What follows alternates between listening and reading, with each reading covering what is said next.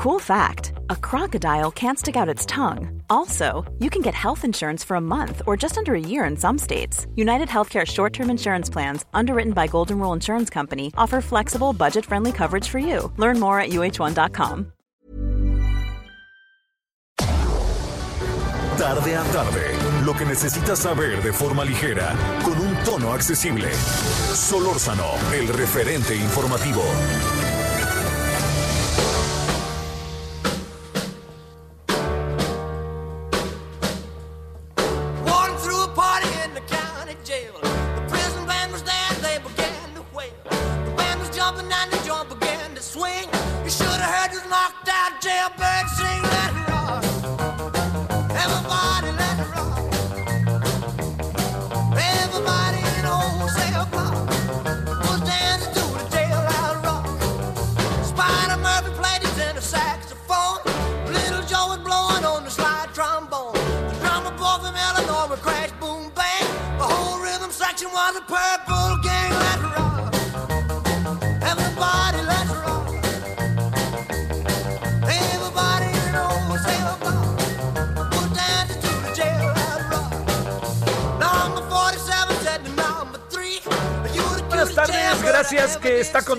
En esta tarde de día martes, martes de quincena.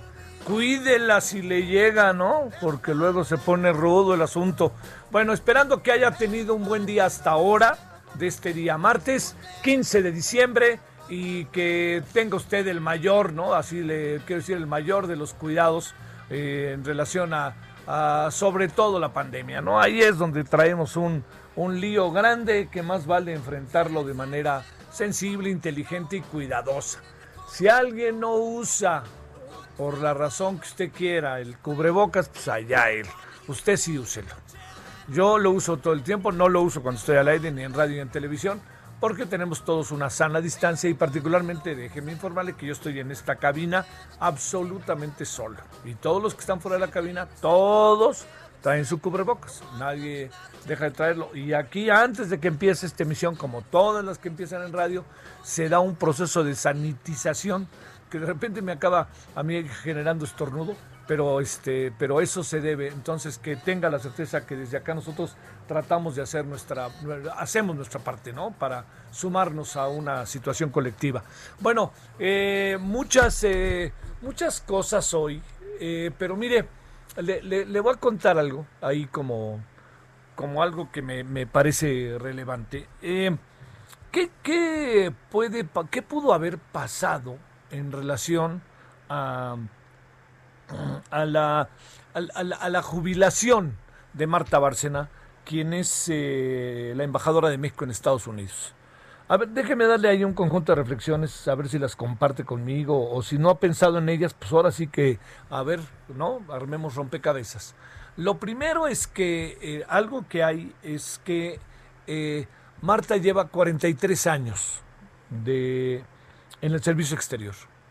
Eso quiere decir que cuando terminó la carrera en la Universidad Iberoamericana, se metió al Instituto Matías Romero. Bueno, primero hizo su examen para tratar de entrar al Instituto Matías Romero, y ya entró y fue una alumna distinguida.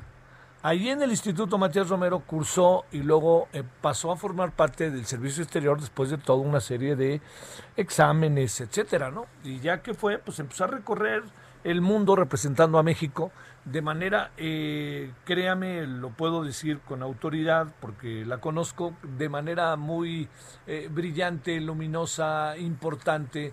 Y eso, eh, lo que yo le diría, lo que, lo que acabó dando, lo que acabó reflejando, fue un trabajo que, pues, en la medida en que avanzaba su trabajo, pues era reconocido. No importa quién gobernara, si gobernaba el PAN o el PRI, porque los trabajadores del servicio exterior, pues claro que tienen su corazoncito y están con uno, están con otro, pero los trabajadores del servicio exterior están fundamentalmente con la política exterior mexicana, que es una de estas instituciones que han logrado mantenerse y que se han logrado, han logrado ser fuertes, diría yo, y han sido transeccionales.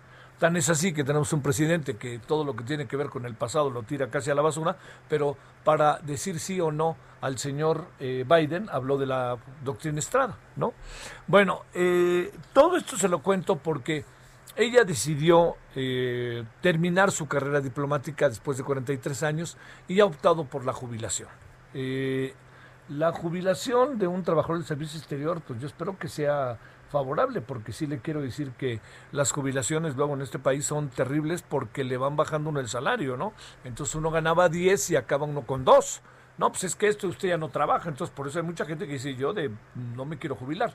Mm, Marta lo ha decidido. Supongo que obviamente Marta no dejará de trabajar y supongo que lo que hará fundamentalmente serán dos cosas. La academia eh, y este por otra parte pues seguramente escribir muchas cosas que ella ha visto y que ha estado en primera fila en los Países Bajos, en Turquía, en Roma, en Estados Unidos. Hay mucho de dónde cortar. Bueno, todo esto es, si me pregunta, ¿cuál es la razón por la cual se jubila? Yo creo que esa es una de las razones.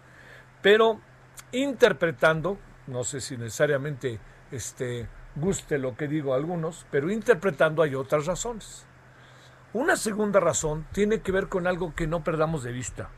¿Qué debe de hacer un país con una embajada tan verdaderamente intensa como es México en los Estados Unidos y Estados Unidos en México cuando hay un cambio de gobierno? Yo creo que esta es otra de las razones. Marta entendió que su vida, perdóneme, fue de dos años o fue o iba a ser de más, todo dependería, pero fue de dos años en función de algo importantísimo. Y eso importantísimo es ni más ni menos que terminó el, eh, la administración de Trump y habría que buscar la manera de darle un giro a la relación. ¿Por qué? Porque estamos ante dos perfiles totalmente diferentes. No es lo mismo Donald Trump que Joe Biden no es lo mismo lo que viene de la relación con México, no es lo mismo lo que tiene que ver con la política exterior, no es lo mismo la gobernabilidad interna en los Estados Unidos y no es lo mismo también seguramente temas como migración, medio ambiente, etcétera.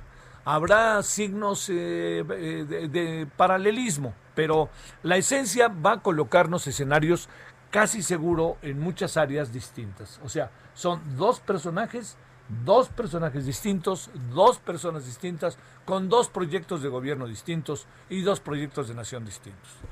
Entonces, lo que tiene que hacer ahora México es buscarle, buscarle cómo entenderse ahora con Biden. La carta que envió el presidente que hoy se dio a conocer, yo le confieso que, que, yo esperaba un poquito más de la carta.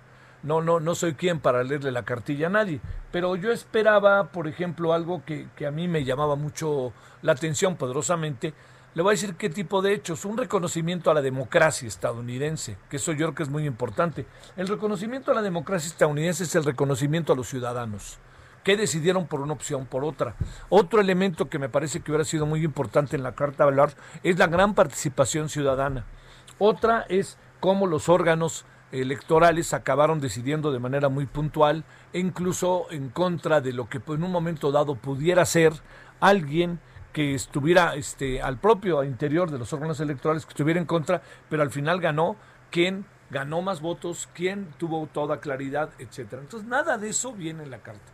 Nada de eso viene lo que se le puede venir a Estados Unidos, pues de manera de un cambio favorable, vamos a ver cómo le va, y un reconocimiento incluso a Donald Trump. Yo no lo veía mal, pero todo se hizo muy a la manera de López Obrador. Ahí pedimos respeto. Y los migrantes, cuando cómo nos hemos portado nosotros con los migrantes, oiga, ve usted los vea los 70 mil migrantes que andan ahí en la frontera, esta nueva ola que se está empezando ya a armar de que quieren venir más hondureños, guatemaltecos, salvadoreños a México, todo eso, bueno, de eso nada, ¿no? O sea, solo es y yo y porque el gobierno y porque o sea, espéreme, es una relación bilateral en la cual uno antes que nada está en el término del festejo del que ganó y como tal hay que dejarlo. Y en la carta al final puede poner, señor Biden, estoy en este momento en verdad, como usted lo sabe, interesado que podamos establecer un diálogo. Los temas que nosotros sabemos son bilaterales, pero nada, ¿no? Hasta da la impresión de chinga, ¿no? Usted, ¿no? Y eso es eh, una carta de esta naturaleza tan en primera persona no acaba bueno, ya se mandó y seguramente habrá quien diga que qué maravillosa carta, etcétera, y el señor este eh, el, señor eh, eh, Marcelo Ebrard, como ya pasó, diga que qué maravilla de todo esto. Bueno, ese es el segundo asunto. El tercer asunto de todo esto es que cuando un embajador o embajador en los Estados Unidos, primero, no nos hagamos. La embajada de México en Estados Unidos es la embajada más importante para México. No nos hagamos. Y la embajada de Estados Unidos en México es de las más importantes para Estados Unidos. Es una relación bilateral, no nos hagamos. Aquí no se trata de decir que somos el ombligo del mundo, no. Pero para nosotros, Estados Unidos es la embajada más importante y ya no le demos vuelta, hombre, por Dios. Bueno, si somos la embajada más importante que en Estados Unidos, pues se ha de imaginar que esta decisión de nombrar al embajador o la embajadora, pues sí pasa por un conjunto de circunstancias de carácter legal, el Senado, la aprobación, etcétera. Pero ¿sabe por dónde pasa? Por el presidente. El presidente de la República es pocas embajadas el presidente las decide, las decide como esta, decide total y absolutamente. Él es el que dice sí o no, fulanito perenganito. Bueno, Marta Bárcena fue elegida por el presidente. Que eso quería Marcelo Ebrard, no lo sé. O no lo quería, no lo sé, pero le voy a decir algo. ¿eh? Marta era la persona que el presidente de la República quería. ¿Por qué razón? Porque la conoce de muchos años, porque Marta es una mujer que tiene una gran experiencia y porque han platicado muchas veces sobre la política exterior y la diplomacia. Muchas veces.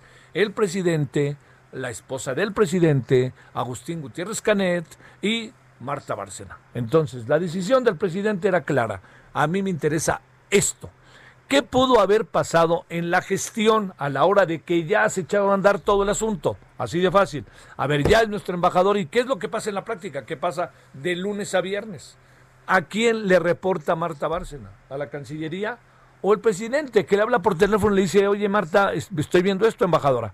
Y ella le dice, sí señor, yo también lo estoy viendo, no se preocupe, etcétera. Todo eso cambia el control que la Cancillería por lo regular tiene hacia los embajadores y embajadoras, cónsules, cónsules, ellas y ellos, los secretarios de cultura de las embajadas. Todo eso lo cambia, porque pierde un poco el control la Cancillería.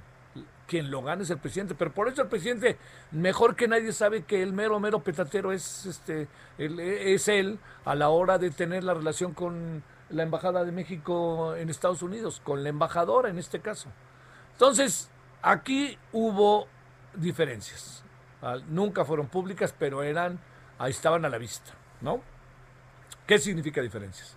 Que el presidente prefería, pues muchas veces hablar con la, can, con la embajadora y el canciller cuando entraba en acción iba un paso atrás.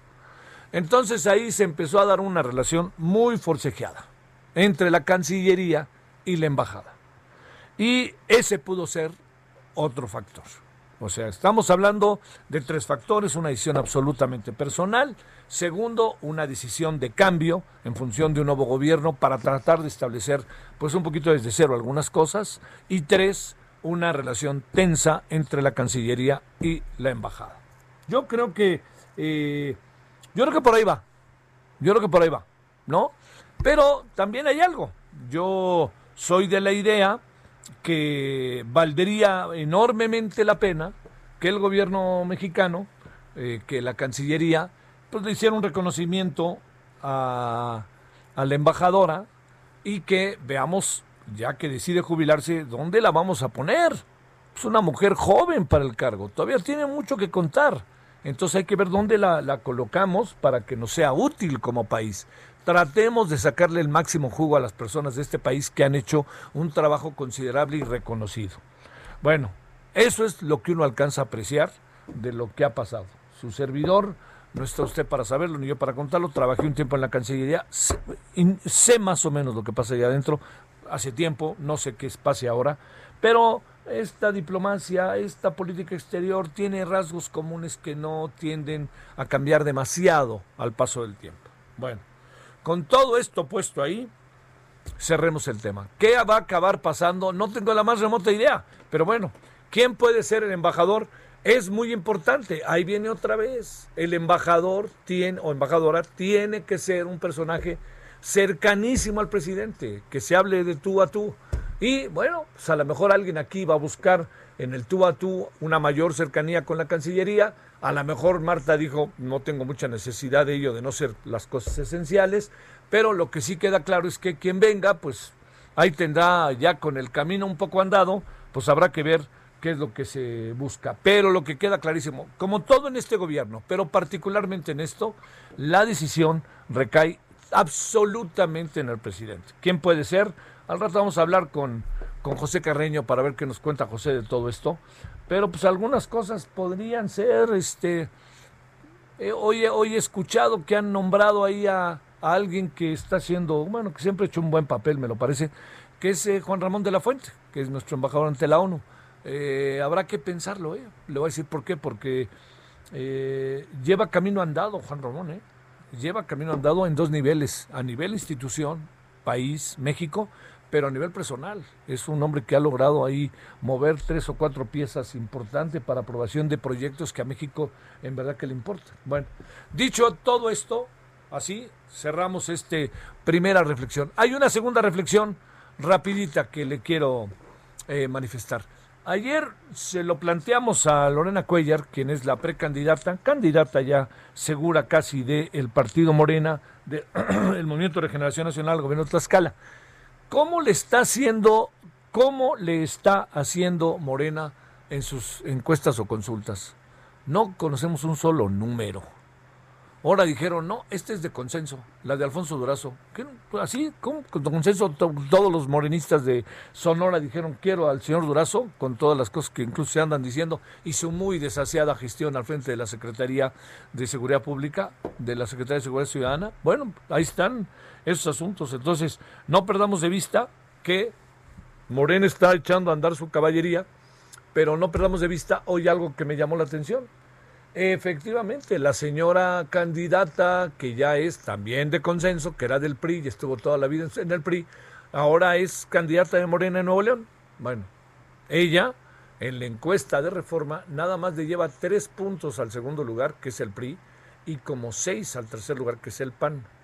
Si se da cuenta, esta es de las diferencias más, eh, más pequeñas que tiene Morena, si nos atenemos a otra encuesta que apareció en el financiero, en donde en un solo estado que es Querétaro, eh, ganaría la elección, eh, en un solo estado, que es Querétaro, ganaría la elección el, Morena, diría yo, de casi todas, todas, así tal cual, de casi todas, todas, ganaría la elección Morena en las gubernaturas 15, de 14, de 15 tiene este ventaja en 14. Bueno, con eso con eso cerramos. Dos asuntos hoy para atender. El tema de la señora Marta Bárcena con todas estas implicaciones que me permití informarle. Y lo segundo, todo lo que va de la mano de las decisiones que está tomando en este momento Morena, que dejan mucha, mucho terreno a duda porque no se conocen números, no se sabe exactamente ni lo que pasa al interior del partido. Bueno, parte de lo que hay esta tarde. Y, si le parece, vamos entrando en materia. Querido Misael Zavala, ¿dónde has estado hoy? ¿Qué pasó con la ley del Banjico que le vamos a entrar al ratito adelante? Javier, buenas tardes. Pues hoy en el Senado los líderes de las bancadas de Morena en el Congreso, Ricardo Monreal e Ignacio Mier, afirmaron que la iniciativa de reforma a la ley del Banco de México, este tema eh, tan controversial sobre el flujo de divisas, se mantiene, pero abiertos a enriquecer el dictamen en una comisión bicameral donde participan los banqueros, la Secretaría de Hacienda y bueno, cualquier eh, otro ente que quiera sumarse a esta discusión. en, este, en un mensaje conjunto eh, en el Senado, eh, Monreal detalló que la comisión bicameral trabajará durante las dos primeras semanas de enero con los representantes del Banco de México, la Asociación de Bancos de México, la Comisión Nacional Bancaria y de Valores, también la Secretaría de Hacienda y por ende pues la Unidad de Inteligencia Financiera. El propósito es tener un producto legislativo, según el senador Monreal, acabado ya a la mitad del mes de enero para por esos días subirlo en un periodo extraordinario al pleno de la Cámara de Diputados, ya que pues la semana pasada, pues como bien sabemos, Javier, este tema fue avalado en el Senado y causó gran controversia, sobre todo en, eh, en el Banco de México, quienes decían que esta iniciativa sobre flujo de divisas se abría a una especie de lavado de dinero y también pues violaba la autonomía del mismo Banco de México. Ambos líderes de, las bancadas de Morena en el Senado y eh, en la Cámara de Diputados pues afirmaron que este tema pues iba a discusión, eh, aunque dijeron que el espíritu de la iniciativa que sobre todo va eh, versa sobre eh, este asunto, sobre lo que dijo Ricardo Monreal, para que no se afecte el dinero de los eh, migrantes, tanto en el tema de las remesas como también el turismo, pues mantendrá el espíritu eh, esta iniciativa, pero bueno, se podrá enriquecer en esta comisión bicameral que estará funcionando a partir de la segunda semana de enero del próximo año, Javier. Bueno, a ver, eh, esto quiere decir que no se acabó discutiendo allá en, en, este, en eh, la Cámara de Diputados, que la, atajaron la propuesta y que nos vamos hasta febrero. Y que de aquí a febrero presumo, querido Misael, que tendrán consultas con quien deben de tener porque no he encontrado una sola voz. Hoy da unas explicaciones el señor Monreal en un artículo que son bastante este, debatibles y también el señor Martí Bates fue entrevistado y dijo que él ni sabía y que votó porque votó y todas las críticas pues, se mantienen en el nivel, excepción de la de Banco Azteca y su presidente, ¿no? Sí, efectivamente, pues el senador eh, Ricardo Monreal también hoy en este mensaje dijo que él pues asumía los costos que tenía esta iniciativa, bueno, al menos ya este dictamen avalado en el Senado de la República, pues cuáles son los costos, esta pues esta crítica severa que han lanzado tanto el Banco de México, la Asociación de Bancos de México y otros organismos eh, pues afiliados a este, a bueno al tema de los bancos, eh, pues eh, que él asumía esta responsabilidad y por eso pues van a abrir este diálogo. Y pues también dijeron que eh, tanto Morena eh, y sus aliados en la Cámara de Diputados pudieron haber avasallado por mayoría pero no quisieron hacer esto, así que abren el debate a eh, pues a estos organismos, tanto al Banco Central Mexicano como a, también a la Secretaría de Hacienda, que eh, ayer en un mensaje el, eh, su titular, el, bueno, per, perdón, el titular de la Unidad de Inteligencia Financiera, pues también se mostraba en contra de esta iniciativa. Bueno, este, pues entonces en eso estamos. Ahí nos veremos en febrero con este tema. Gracias, Misael. Saludos. Gracias, Javier. Saludos. A ver, vamos antes de irnos a la primera pausa con Iván Saldaña. ¿Dónde andas, Iván? ¿Qué tal, Javier? Auditorio, muy buena tarde en la Cámara de Diputados. Eh, pues comentarles que sin cambios a la minuta del Senado de la República, la Cámara de Diputados aprobó regular ya la internación y permanencia en México de los agentes extranjeros como el Buró Federal de Investigación, el conocido FBI por sus siglas en inglés, y la Agencia Antidrogas de Estados Unidos, la DEA dando pues a la Secretaría de Relaciones Exteriores la facultad de controlar sus operaciones en el país.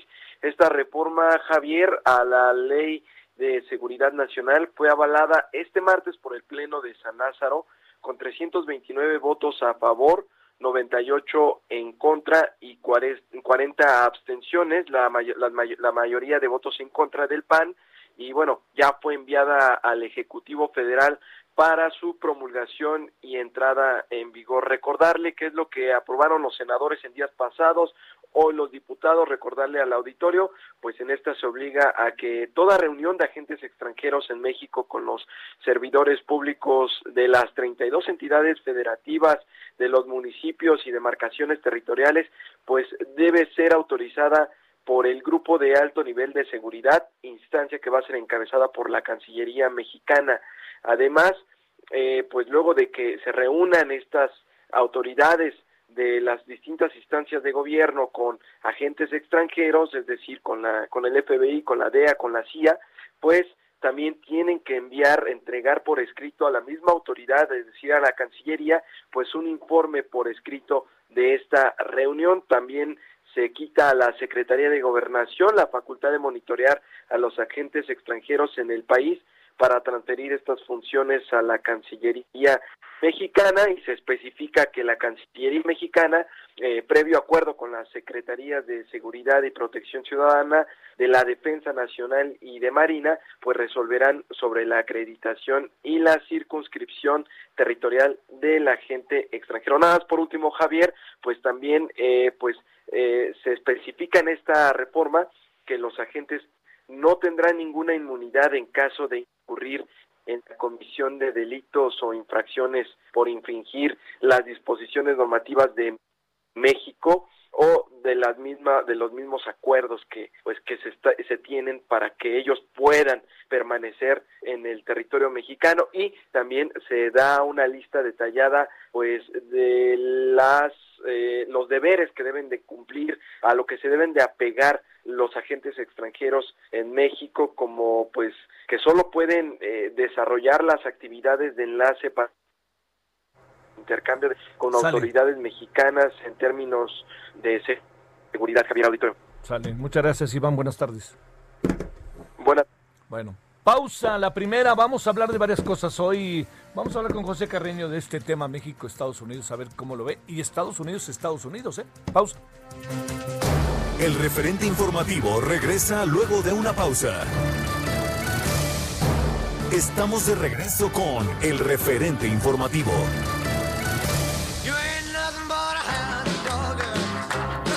You're crying all the time.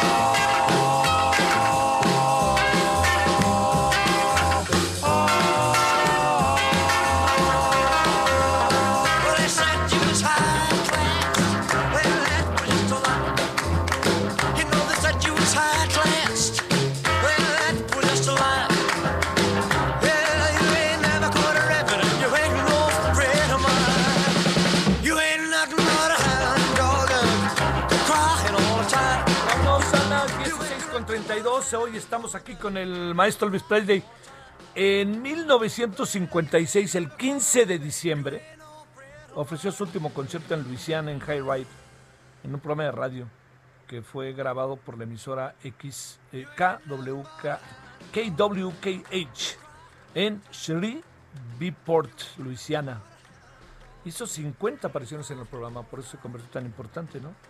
Orange Logan dice la legendaria frase Elvis has the building, ¿no? Ha dejado este edificio porque se fue. Bueno, ahí estamos con el señor Elvis Presley que siempre es un personaje, es un personaje per se y es un personaje por lo que se heredó de él en cuanto a estilos, en cuanto a formas musicales, en cuanto a un tono contestatario que en su momento no se alcanzó a ver como después y parecía como un tipo muy integrado, ¿no? Bueno, 16:33. Nayeli, cuéntanos qué hay de nuevo. ¿Cómo estás, Javier? Buenas tardes. Pues en el Tribunal Electoral del Poder Judicial de la Federación se armó anoche, Javier, con su sentencia en materia de paridad. Resulta que originalmente la mayoría de los magistrados aprobaron revocar el acuerdo del Consejo General del INE que obligaba a los partidos políticos a postular siete mujeres como candidatas a gobernadoras. Sin embargo, después, a propuesta del magistrado Felipe de la Mata, él sugirió a los magistrados votar la posibilidad de vincular a los partidos políticos, es decir, obligar a los partidos políticos a postular siete mujeres como candidatas a gobernadoras.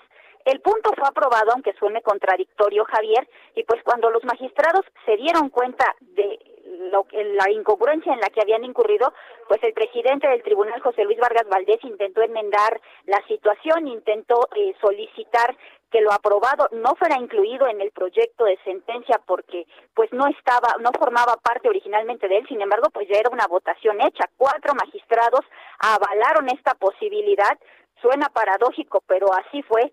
Posteriormente el tribunal emitió dos comunicados, dos comunicados que decían que la paridad de género se tenía que cumplir por parte de los partidos políticos en la medida de lo posible, cosa que no se aprobó eh, por los magistrados. Javier, los magistrados aprobaron específicamente vincular a los partidos políticos para que en la postulación de sus candidaturas a las gubernaturas en este proceso electoral hagan efectivo el principio de paridad.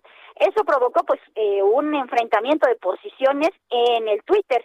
La magistrada Janine Otálora y el magistrado Reyes Rodríguez pues salieron a aclarar en Twitter que eso que decían los boletines del tribunal, pues no era cierto, que eso no habían acordado, que ellos habían acordado vincular a los partidos a postular a siete mujeres como candidatas a gobernadoras. Ahorita estamos esperando eh, la sentencia final porque el magistrado presidente José Luis Vargas Valdés ha dicho pues que no aprobaron exactamente lo que sí aprobaron y que en esa eh, sentencia, una vez que ya la hagan pública, pues veremos exactamente qué quisieron decir los magistrados. Por lo pronto en diputados, en la Cámara de Diputados, ya un grupo plural de diputadas federales dio una conferencia de prensa y anunció que estará muy vigilante de lo que eh, resuelve el tribunal de la sentencia que emita para que en esta se refleje lo que en realidad aprobaron en la sesión y pues que está grabado y que también está inscrito en una eh, versión estenográfica, Javier, que es obligar a los partidos políticos a la paridad de género.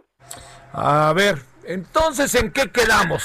Para, para poner el asunto como en perspectiva. O sea, eh, sí o no las gubernaturas, digamos, ya todos están pensando en la paridad de género, cuestión que me parece muy bien, pero a ver, ¿cuáles son esos términos o limitaciones del caso, mi queridísima Nayeli?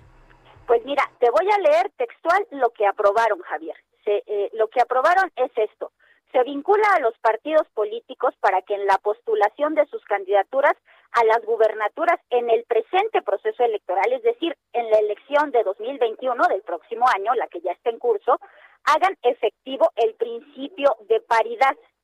Hacer efectivo el principio de paridad básicamente es postular la mitad de hombres y la, la mitad de mujeres, lo que en términos reales pues es lo mismo que había dicho el INE, que es postular a siete mujeres. ¿Fue un error de aprobación? Probablemente sí, pero lo votaron y como tú sabes, pues hay consecuencias legales por no respetar lo que vota la mayoría de un pleno, ya sea del Tribunal Electoral, del Consejo General del INE, de la Cámara de Diputados o de Senadores. Las votaciones, eh, pues no se pueden alterar, los resolutivos que son avalados, pues por las mayorías de, de, cualquier colegiado, ¿no? Que es lo que ocurrió en este caso. Lo cierto es que sí está enredado el tribunal y se ha enredado más, con, insisto, dos comunicados que publicó que no dicen lo que en realidad aprobaron los magistrados. Los comunicados hablan de que lo harán, los partidos políticos lo harán en la medida de lo posible, cuando, según lo que te acabo de leer, pues es un mandato. O sea, y como suele pasar, ¿no? ¿Y cuál será, mi querida Nayeli, ese concepto de la medida de lo posible? No, es que es, eh, justamente eso no viene en la sentencia, Javier. Eso eh, lo, lo, pues, eh, lo sacaron no sé de dónde, el área de comunicación social, y lo introdujo en un comunicado, pero el resolutivo aprobado, que incluso fue leído por el presidente del tribunal después de la votación y de que empezaron los dimes y diretes entre los magistrados, porque pues se dieron cuenta que habían revocado algo y que después lo habían aprobado, eh, pues eh, no dice que en la medida de lo posible. Habla de vincular y tú bien sabes que vincular en términos eh, de derecho significa pues mandatar, obligar a los partidos políticos, en este caso a postular eh, siete mujeres como candidatas a gobernadoras. Bueno, sale. Muchas gracias Nayeli. Buenas tardes. Mira, hay un asunto ahí de que tiene que ver con una decisión que tomó el Tribunal Electoral. A ver, el, el, el INE determinó que se tomaran medidas cautelares respecto a las declaraciones que viene haciendo regularmente el presidente, que hacen algo que me parece muy importante atender. O sea, es muy es, es relevante que la elección del año que entra tenga piso parejo. ¿Qué puede pasar si el presidente habla de la elección y toma partido? O sea, ¿qué puede pasar? Pues evidentemente el piso dejará de ser parejo, ¿no? El piso pasará por toda una serie de altibajos bastante delicados.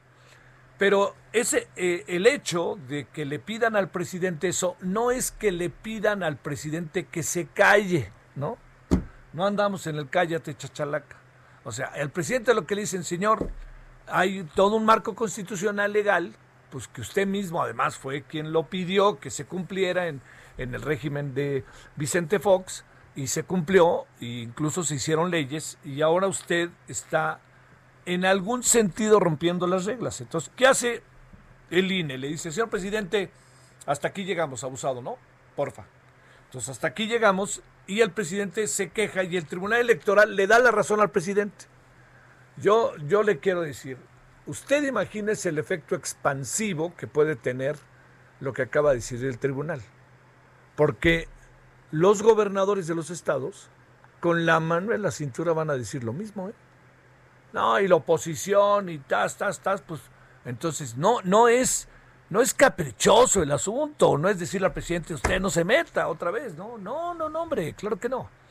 Vamos, yo diría, como sociedad hagamos algo. ¿Usted está de acuerdo en que el presidente participe en el proceso electoral? Eh, yo sé que lo que voy a decir a mucha gente no le va a gustar, pero yo sí creo que hay que echar a andar todo y que debe haber debates un día antes. Yo creo que todo eso tiene que hacerse. Pero bueno, si está de acuerdo, entonces desarrollemos un proceso de carácter legal para que el presidente pueda participar. De otra manera, no hay reglas que le permitan participar como lo ha venido haciendo el presidente López Obrador.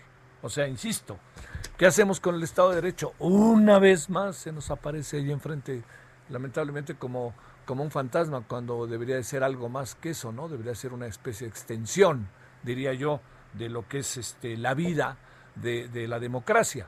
Pero bueno, se nos aparece un fantasma porque traen tanta prisa que quieren hacer muchas cosas y de repente es la propia ley la que acaba limitando, acaba colocando una circunstancia este, que para algunos es una limitante y para otros es la aplicación del Estado de Derecho de reglas justas. Bueno, pensémosle por ahí y demos de vuelta, ¿no? Creo que el asunto no está nada, nada sencillito, por cierto. ¿eh?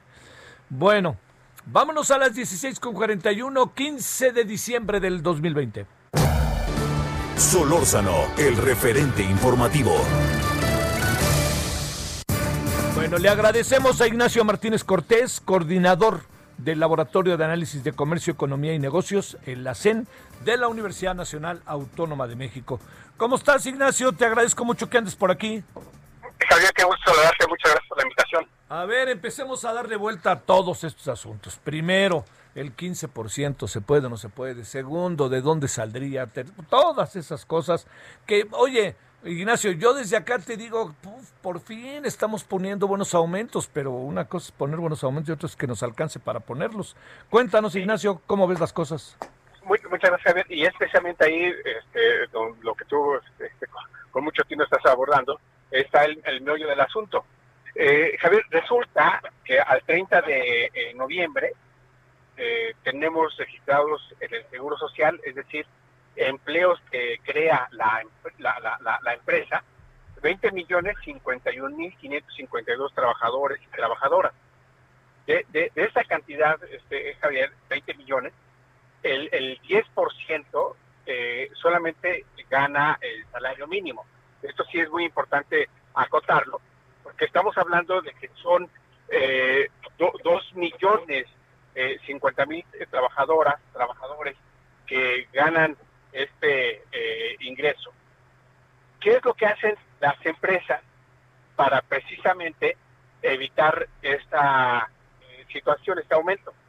Ligeramente le pagan al trabajador, a la trabajadora, eh, arriba del mínimo para no acotarse a precisamente estas cuestiones. Pero también tenemos que recién desaparecieron un millón 10.997 eh, unidades económicas, principalmente micro y pequeñas empresas que son las que le pagan trabajador el, el- el- el- el salario mínimo. Esa es la cuestión que, que tenemos y son las empresas, este tipo de empresas, las que están ahora, eh, pues, eh, teniendo estas cuestiones de que eh, no pueden solventar el aumento a raíz de eh, nuevamente el cierre de actividades. Esa es la situación que tenemos, Javier. O sea, eh, para decirlo claro, Ignacio, ¿no hay de dónde o se nos puede acabar lo poco que hay de ese dónde? y eh, lo que van a hacer las empresas para eh, buscarles de dónde es despedir para poder pagarle al trabajador o a la trabajadora ese aumento que está en puerta. Eh, digamos, eh, ¿y dónde está para utilizar aquel dicho de remedio y trapito? ¿Hay trapito eh, para resolver este problema o no? Pues no hay, este, eh, el remedio está en el aumento y la cuestión está en que no hay eh, trapito. Ya le jalamos tanto a la cobija que esta terminó en añicos y ya no hay para dónde moverse. ¿no? Eh, esa es la, la situación que, que tenemos, tenemos ahora. Para el trabajador o la trabajadora, este aumento, vamos, eh, viene de maravilla, porque tampoco estamos hablando de los miles de pesos, Javier, estamos hablando de a lo más 18 pesos aumento Sí, al mes, ¿eh? al mes, sí. ¿Sí? Este, entonces, pues, eh, eh, ese- para ponerlo en esta proporción, eh, es un litro de leche, eh, este, medio cuarto de carne, Sí, claro, ¿Sí? claro, claro. o sea, si, si lo ves en esa perspectiva, eh, en la zona metropolitana estamos hablando de, de un viaje en el colectivo, No, no, no, no, no.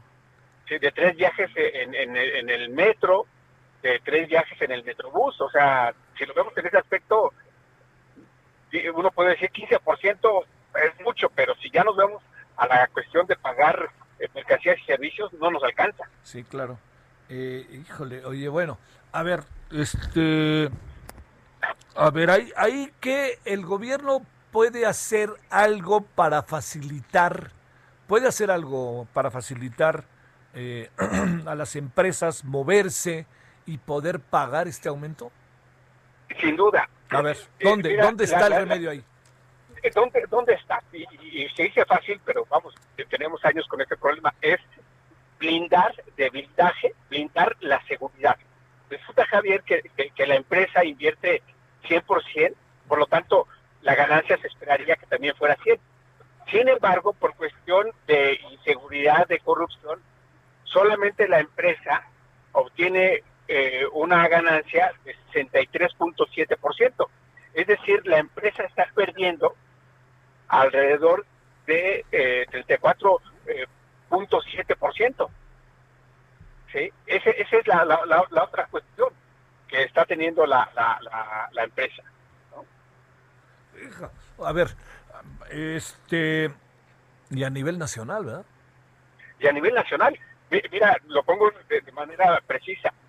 Resulta que Ecatepec, Celaya y Coatzacoalcos son los municipios más inseguros. Sí. Por lo tanto, este tipo de unidades económicas están expuestas al derecho de pito que cobra el crimen organizado. Híjole, no, no, no.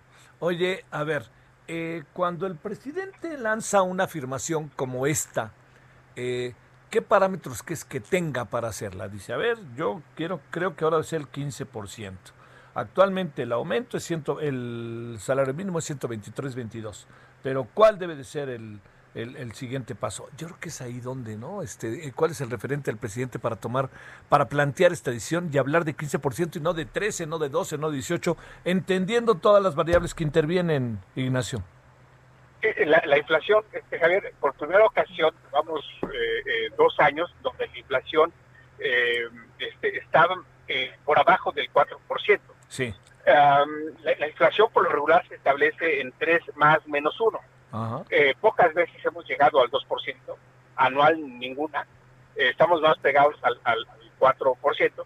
Y también eh, eh, tenemos pues el tipo de cambio que, que está depreciándose.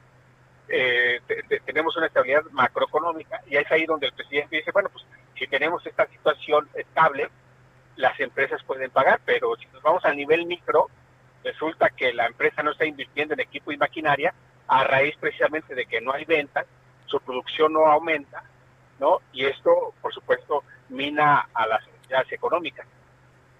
Híjole. A ver, ¿qué otro asunto? Oye, eh, porque además el dinero se puede estar naturalmente acabando en función también de las políticas públicas que el gobierno está instrumentando. Hablo de este tercera edad, hablo de jóvenes este eh, del Instituto por el Bienestar, de los jóvenes que no tienen empleo, que además siguen sin tener empleo y les seguimos dando lana. Así es, no se está creando eh, empleo. Eh, de, de, marzo a, julio se perdieron en el empleo registrado ante el Seguro Social un millón ciento mil fuentes de trabajo. A la fecha solamente se han recuperado 343 mil. Es decir, tenemos un déficit de aproximadamente 800 mil empleos por crear. Aquí, Javier, hay que recordar que cuando comenzaba el confinamiento voluntario, el presidente dijo, y vamos a crear dos millones de empleos. Sí. Hay, que recordarle que esos datos están ahí presentes. No, y además hay que recordar también que eh, son ese millón de, eh, digamos, se había ofrecido uno y se perdieron dos, y por lo pronto tenemos que ir recuperando el uno, ¿no? Cuando cada año eh, debe crearse de lo que ya tenemos un millón más de empleos, y por lo tanto tenemos un fuerte déficit. si contabilizamos ese millón que se tiene que, crear, tenemos un fuerte déficit de, ciento, de un millón setecientos mil. Ah, ah. Bueno, eh, ¿en qué supones que puede acabar lo del 15%, Ignacio? Eh, mira, aquí la patronal, eh, los empresarios, comenzando por el nuevo dirigente de Coparmex, eh, van a, tener que sensibilizar al gobierno. Ojalá y la nueva secretaria de Economía, la, la, secretaria del Trabajo, pues comienzan al presidente. Y, y, a mí me parece que van a llegar a un punto medio, ¿no? En el sentido de que el aumento estará siendo de el, del, del 9-10%, nuevamente si lo pasamos a pesos, estamos hablando de 8 o 9 pesos. Que es nada. Nada, digo, que también si, si lo vemos del lado del trabajador, esa es otra cuestión, estamos hablando de que el aumento va a ser, el, eh, eh, si le decimos al trabajador, a la trabajadora, oye, tu aumento te va a ser para que puedas pagar solamente un viaje del colectivo, para que puedas pagar solamente eh, un viaje del metro y, y, el, y el regreso a ver cómo le haces, ¿no? Oye, suena, oye, suena medio patético y dramático, querido Ignacio. Pero si nos vamos a los precios del mercado, Javier, esa es la realidad. Sí, sí, sí, sí. Sí, sí, sí, no, no, no, no tiene mucho sentido también este imaginar un mundo que no está en ese mundo, ¿no? Así es, y estamos hablando de dos millones cincuenta mil trabajadoras, trabajadores que están en esta situación. Sí, sí, sí. Bueno, pues este Ignacio, Gracias por ponernos de, mal humor. no, no, pues este, ahora sí que venga la terca realidad, ¿no? Para uno y para otro, tanto para el empresario como para el trabajador. Claro que sí, no, no, no, claro, sí, porque también no creo que esta sea algo grato para el propio gobierno, ¿no? Pues el gobierno además con la política pública que pretende instrumentar, pues este es un paso atrás, no va a poder, ¿no? Así es. Por más voluntad. y espero que no acaben presionando a los empresarios, porque esa es la otra, ¿no? E-, esa es la otra que puede, puede ser, ¿no? Entonces, eh, ¿qué es lo que vamos a ver?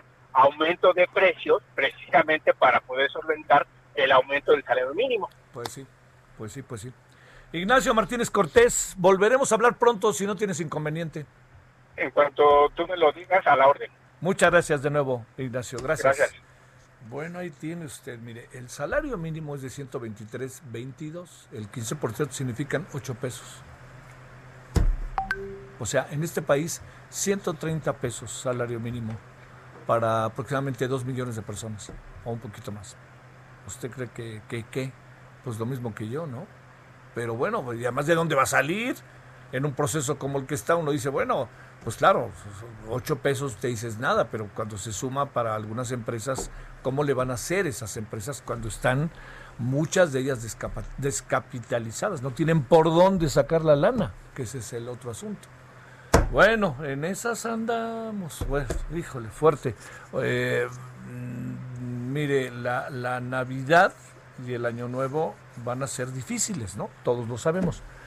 Pero van a ser más difíciles, además de la pandemia, por la situación económica Yo creo que no lo podemos perder de vista. Necesitamos procesos de recuperación lo más, ahora sí que vertiginosos, no rápidos, ¿eh? vertiginosos posibles. Bueno, vamos a la pausa, le cuento. En la noche vamos a hablar de varias cosas. Vamos a hablar por lo pronto, pues del Banjico, otra vez, en qué quedó.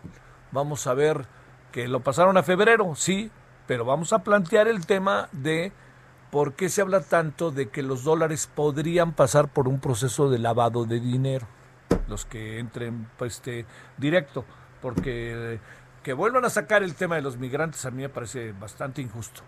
Y le digo por qué es injusto por muchos motivos. Uno de los más importantes es porque casi el 100%, 97, 98% vienen a través de instituciones fiduciarias, bancarias, etcétera, mexicanas o estadounidenses que exprimen la lana de los migrantes. No nos hagamos. Bueno, hablaremos de eso y más en la noche y por lo pronto pausa.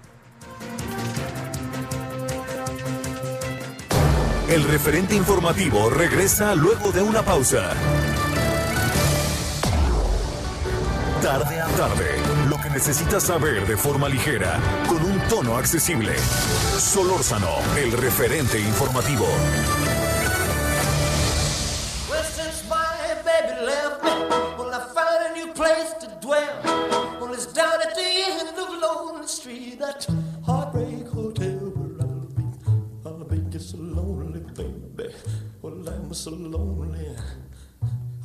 So lonely, I could die.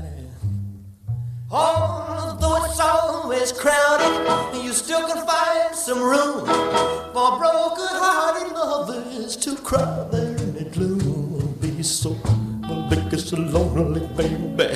I'll be just so lonely. I'll be so lonely, they could die. Now the bellhop's tears keep flowing, and the desk clerk's dressed in black. Well, they've been so long on the street, they'll never, look back and think it's so, think it's so lonely, baby. Bueno, seguimos eh, en este día que es 15 de diciembre. Esto es el Heartbreak Hotel de Elvis Presley, de este concierto que, bueno, era en el Louisiana High Rate, el programa de radio famosísimo. Y bueno, pues seguimos escuchando a este, que es un personaje de, pasado, presente y de futuro. Y qué influyente fue, un hombre que influyó mucho. En verdad que se lo digo, en entre mucho, mucha música, mucha mujer, mucho hombre. Y sabe también que algo que pasó que me parece que es muy, mucho, muy interesante es este que se convirtió en un mito, ¿no? Hay una película ahí de Mars Attacks, en donde dice, llegan los marcianos y uno dice, tráenos a Elvis Presley, ¿no? Pues, o sea, porque es un, todo un mito en la Unión Americana. Bueno, a ver, eh, una singular carta que envió el presidente. Vámonos, Francisco Nieto, pues cuéntanos que ya lo reconoció al señor Biden. Adelante. Javier, ¿qué tal? Muy buenas tardes. Efectivamente, a través de una carta, el presidente Andrés Manuel López Obrador felicitó por su triunfo electoral al ahora mandatario electo de Estados Unidos, Joe Biden. La carta fue enviada este lunes por la noche, luego que el colegio electoral de ese país ratificó el triunfo del candidato demócrata, demócrata, y de acuerdo con la Cancillería mexicana ya fue recibida por el propio Biden. El presidente pues leyó esta carta al final de la mañanera y bueno pues ahí lo felicita del triunfo que le otorgó el pueblo y que le refrendó la autoridad electoral. Reconoció, eh, recordó que conoció a Biden hace casi nueve años y desde ese momento le expresó el ideal de transformar a México y el propósito de desterrar la corrupción. Recordó que México y Estados Unidos están vinculados por la vecindad, la historia, la economía y la cultura, porque es por lo que es necesario que los gobernantes se esfuercen por mantener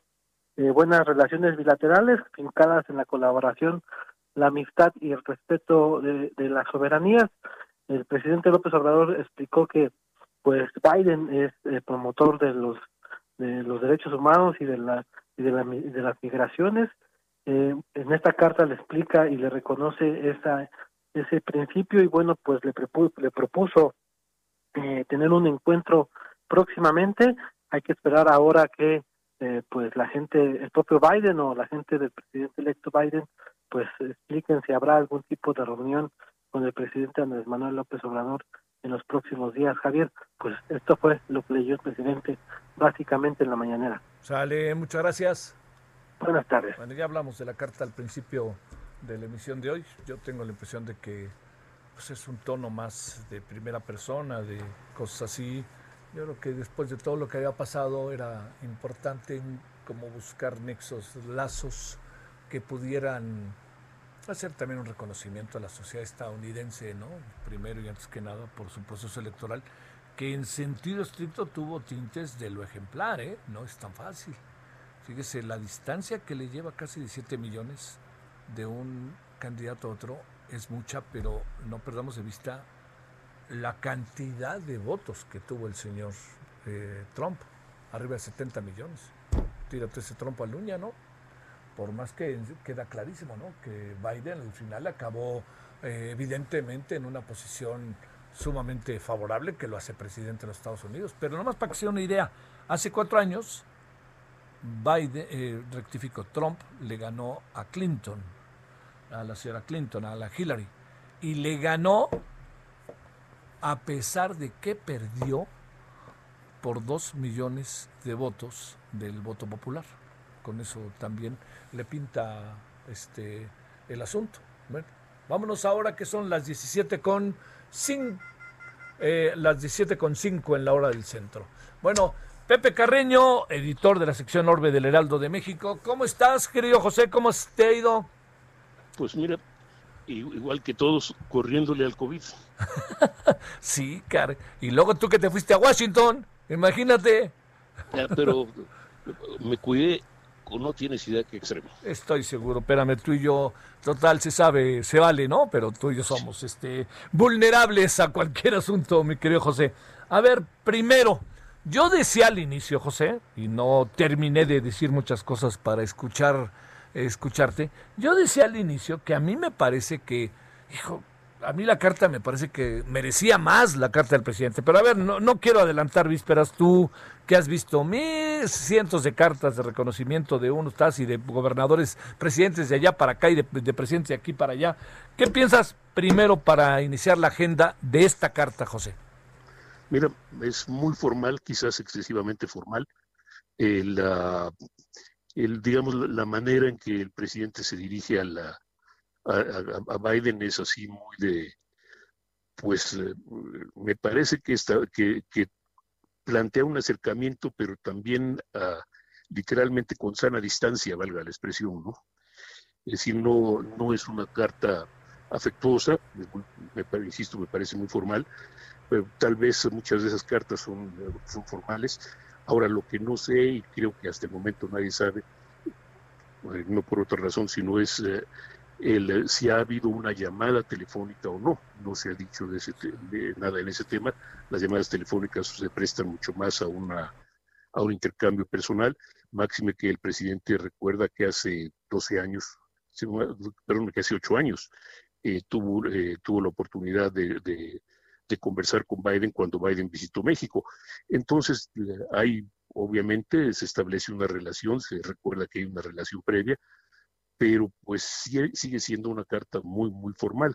En, alguna medida, pues hace juego, valga la expresión, con la actitud del presidente, que ha sido así de, de, ir, de ser muy puntilloso en la formalidad en torno a la relación con los Estados Unidos pero pues, ah, y tal vez sea el tono, no sé, me hubiera gustado un tono más personal, aunque tal vez sea el tono adecuado después de la polémica causada por la determinación de no reconocer eh, la victoria de Biden inmediatamente después de los resultados. Ahora, se habla de muchas cosas, pero pues, ah, una cosa que queda en el tintero es si existe o no la posibilidad de un encuentro más o menos temprano, que ha sido la tradición entre los dos países, y, uh, una tradición que se interrumpió con Trump y con, y, uh, y, es decir, en los últimos cuatro años, primero con la llegada de Trump al poder, segundo con la llegada del presidente López Obrador al poder, uh, a causa de problemas como la, como la barda en el caso de Peña Nieto, como, pues digamos, la, la vocación pues muy localista del presidente, del presidente López Obrador. Así que por lo pronto es eh, al menos ya un reconocimiento formal. no, no una cuestión amistosa, no una cuestión cálida, pero por lo menos ya existe la formalidad y el principio de una relación. Eh, yo, yo decía, habría que reconocer el proceso democrático, la sociedad estadounidense que eh, se volcó como sea en las urnas, eh, la votación tan contundente en su favor al final, alguna cuestión incluso festejando a la sociedad estadounidense por la forma en que se manifestó en las votaciones, haya votado por uno por otro, o son, o son ideas de uno, José, que uno supone que se tienen que desarrollar cuando pasan estas cosas. Pues mira, es, insisto, no es parte de la formalidad, después estamos reconociendo una, eh, reconociendo una victoria que se dio en, en, un ambiente de literalmente de conteo de votos que en algunos estados fue, si me permites la broma, urna por urna y casilla por eh, voto por voto y casilla por casilla, ¿no? que es eh, que es muy mucho de la formalidad del presidente. A mí eh, lo personal me llamó la atención el llamado al presidente Biden a que la política exterior de Estados Unidos pues vaya acorde con los principios de no intervención que, que, plantea algo que plantea siempre que ha planteado México históricamente es ah, un poco una pues tal vez una propuesta de llevar la relación a, términos más formales, quizá un poco menos uh, íntimos de lo que ha sido en los últimos 20 años. Claro. A ver, vámonos con el segundo tema. Conocemos a Marta Bárcena. ¿Qué supones que pasó, José? Mira, hay, existe la versión oficial o oficiosa, si lo quieres decir de esa manera, en que pues se habla de que Marta decidió retirarse y efectivamente, tú sabes y tú la conoces, lleva ya 43 años en el servicio, 43 años que en cualquier lado, en cualquier lugar, ya serían motivo de jubilación. El, obviamente además tiene un, tema de familia, esto las hijas viven en Europa, entonces pasa mucho tiempo separadas de ellas, y entiendo que hay incluso un nieto en camino pero eso sería lo de menos. Eh, a mí me llamó la atención, por ejemplo, que la, en, la, en, el hilo de tweets de, de ayer, en el que explica las razones personales de su decisión, o como ella dice, personales, él uh, no menciona ni una sola vez al canciller eh, Marcelo Ebrard. Claro, claro. Ahora, y esto, esto me lleva a la segunda parte, que serían las versiones informales. Se habla mucho de roces con, eh, de, hubo, digamos, Raras veces ha habido un desacuerdo tan evidente y tan público como el que sostuvieron el canciller Ebrard y la, y la embajadora Bárcena en, eh, respecto a la política de Estados con Estados Unidos y pues eh, respecto a la situación de la embajada y la cancillería. Es decir, la embajada normalmente es un puesto, uh, la embajada de Washington normalmente es un puesto del presidente de la República directamente, es tradicionalmente es una posición en la que el embajador literalmente son los ojos, los oídos y en alguna forma el portavoz del presidente eh, y el mensajero del presidente. Esto es, por un lado, se espera que, sea el conducto por el cual llegue la información y la situación sobre Estados Unidos y recomendaciones al presidente, y por otro, que, que sea quien le transmita transmita por un lado los mensajes del presidente hacia los Estados Unidos y viceversa, ¿no? los mensajes del Poder Ejecutivo hacia, hacia, hacia el presidente. Ahora, uh, normalmente también esto tiene, incluye una ruta de colisión con la, con la Cancillería, porque la Cancillería supuesta es presuntamente, bueno, no presuntamente, es la encargada de las relaciones exteriores del país y la embajada, para bien o para mal,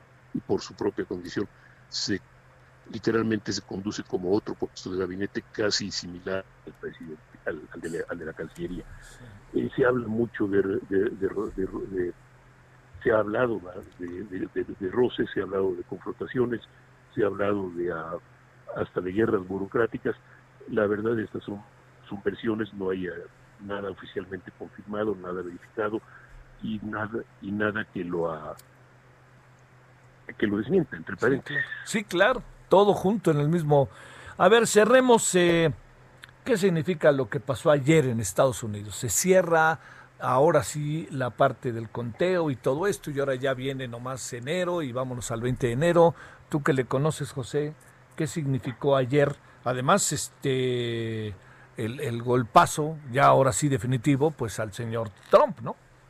Bueno, evidentemente es un golpe, eh, aunque de acuerdo por lo menos con las versiones que están circulando en Washington, el presidente Trump y algunos de sus leales están tratando de evitar o de, provo- o, de sabotear, si lo quieres decir de esa manera, el, el último paso del proceso, otra formalidad, que es que el Congreso certifique la, la- la votación y el triunfo el próximo 6 de enero.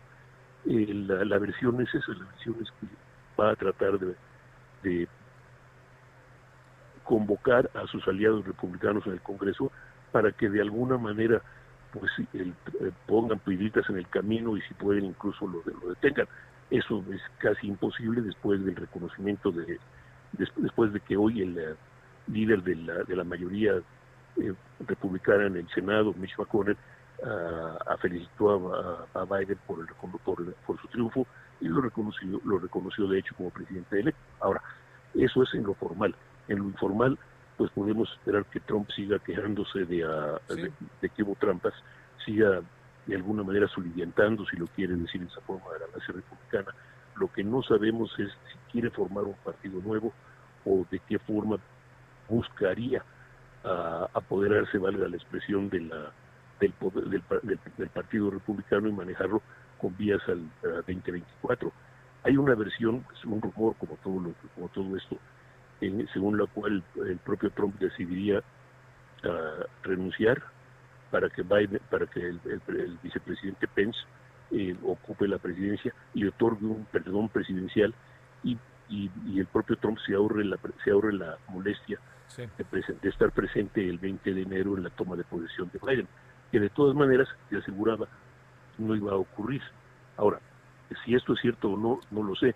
Lo que sí sé es que no se espera, y sería una sorpresa, de que Trump estuviera presente el 20 de enero en la, en la, en la toma de posesión de Biden, con lo cual simplemente mantendría, eh, la- mantendría el, digamos, el hervor de la división entre Claro. republicanos y demócratas y el hervor hacia el, y el descontento hacia, la, hacia el resultado de las elecciones. Sería una manera, José, indirecta de no reconocer el resultado, ¿no? Absolutamente, absolutamente. A Trump no le gusta perder, no le gusta tener, eh, dar la cara de perdedor, valga la expresión, y esto sería pues un, golpe a su ego considerable. Además de, que sería pues también echar, dar marcha atrás en su en sus quejas de, de que fue despojado del triunfo electoral. Te mando un saludo, José, como siempre, y mi agradecimiento que estuviste por acá con nosotros. Javier, siempre es un placer. Muchísimas gracias. En verdad, mío. Editor de la sección Orbe del Heraldo de México. Lo que no ha visto José Carreño, qué bárbaro, ¿no? Además, con una visión muy clara. Fíjese que a mí no sabe lo que en lo personal me gustó toda su cobertura que hizo las elecciones en Estados Unidos. O sea, dos o tres veces nos adelantábamos un poco pensando que ganaba Trump y él dijo, espérense, les voy a contar y daba razones del por qué el asunto adquirió otra dimensión. Bueno, vámonos a las 17 con 17 en hora del centro. Solórzano, el referente informativo.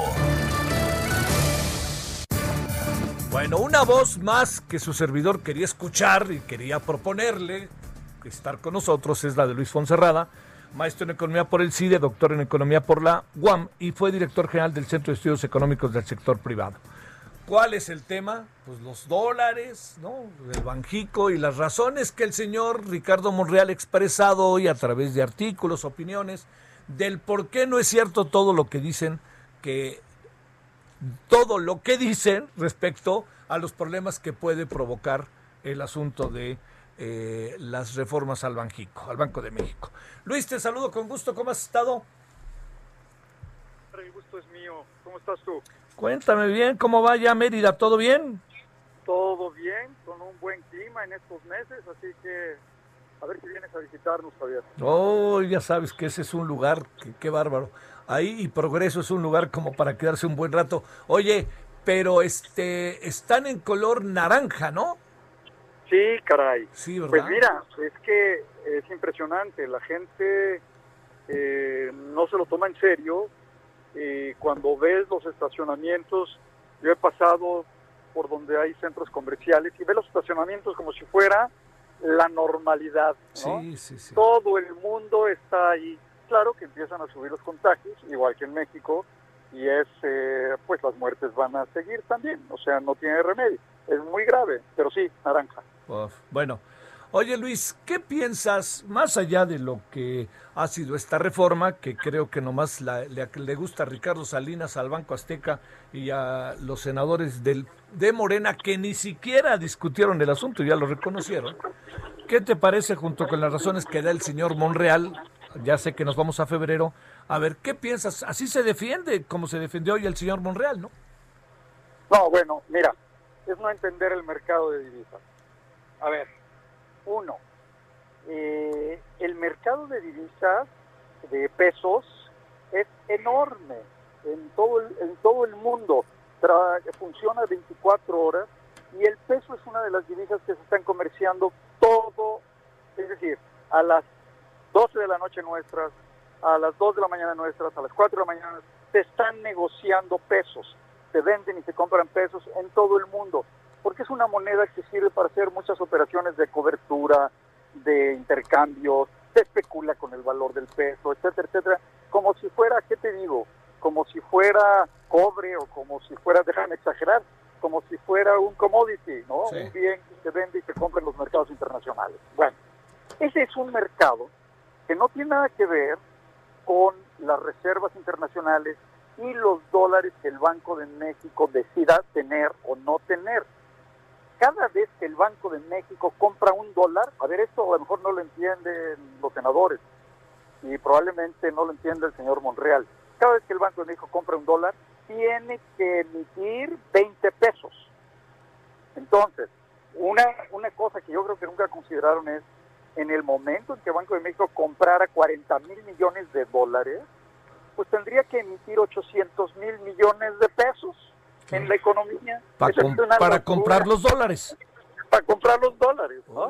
Bueno, pero número dos, eh, ¿cómo controlas qué, qué dólares compras y sí o, o no? A ver, suponte que las remesas sean de 50 dólares por cada remesa, son 8 mil millones de remesas las que tienes que ver a 50 dólares, porque multiplicas 8 mil, bueno, por 50, pues bueno, ponle 800 millones de remesas, ¿no? Es una locura. Es decir, no es un banco comercial. El Banco de México no es una casa de cambio, para nada. Otro tema, uno de sus argumentos es que se crea un desequilibrio monetario en el mercado de divisas. A ver, pues llevamos 100 años funcionando así. ¿De dónde sale que se crea un desequilibrio hoy? El mercado de divisas eh, que existe alrededor de las remesas, del turismo, etcétera, en su mayor porcentaje, el 98% es electrónico, así que no es efectivo. Entonces, todos los bancos que cambian, que reciben esas remesas, que emiten pesos para las familias que las reciben, pues lo que hacen simplemente se quedan con esos dólares y luego los envían al exterior o los prestan y el mercado lo ha ido resolviendo por muchísimos años, Sí, Javier. sí, Entonces sí. no hay ningún desequilibrio, no es cierto. Ahora, el otro problema es el efectivo, porque el efectivo, pues a lo mejor es otro 2%, pero de 42 mil millones de dólares, es mucho dinero, pero igual hay acuerdos con bancos extranjeros que te toman el efectivo, una parte lo venden, una parte lo prestan, Claro. y otros bancos extranjeros te lo toman. A ver, ¿qué sucede?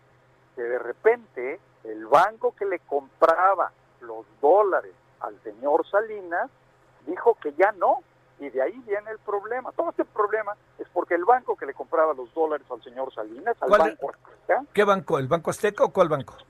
el, el banco Azteca le vendía los dólares a un banco americano que se llama Lone Star. Sí. Y el banco americano dijo, ya no le compro más a Azteca porque no es clara la procedencia de estos dólares y a mí me está vigilando lo que es el equivalente a nuestra comisión de Sí, valores, eh, que es la Securities and Exchange Commission, así se llama. Me están vigilando y me van a poner multas si sigo funcionando con ese banco porque ya hace mucho que hay operaciones excesivas, ilícitas, no me la quiero jugar y canceló el, el contrato del Banco Azteca. Y entonces el señor Salinas dice, bueno, ¿y ahora quién le vende esos dólares? Y se le Oye. ocurre que vendérselos al Banco de México, ¿no? Oye, en 30 segundos si puedes, ¿se viola o no la autonomía del Banjico con estas decisiones? Indudablemente, indudablemente. Imagínate que el banco tuviera que emitir cientos de millones, miles de millones de pesos por comprar esos dólares. ¿Qué sucede? Pues violaste la política monetaria. ¿De quién hace la política monetaria? El mercado de divisas, por favor. Ahí sí trastornas todo el equilibrio macroeconómico. Claro que se viola la autonomía. Sale. Luis, te prometo que volveremos a hablar hasta tu tierra meridiana o meritense. Muchas gracias. Acá te esperamos. Un abrazo. Gracias. ¿Cómo escucha, eh? Clarísimo lo deja el señor Luis Fonserrada, ¿eh? No le, no le demos vuelta, ¿eh? No le demos vuelta. ¿Se viola o no se viola la autonomía? Sí. A ver, nada más pongamos este ejemplo. Vamos a suponer el Banco de México tiene que comprar una cantidad altísima de dólares. ¿Cómo la paga? Segundo, ¿por qué tanto interés del señor de Banco Azteca? Porque le dijeron nosotros ya no te compramos dólares. Y entonces, ¿y ahora qué hacemos con los dólares? Pues que me los compre el Banco de México. Total, ahí tengo un amigo que es presidente, ¿no? Bueno, pausa.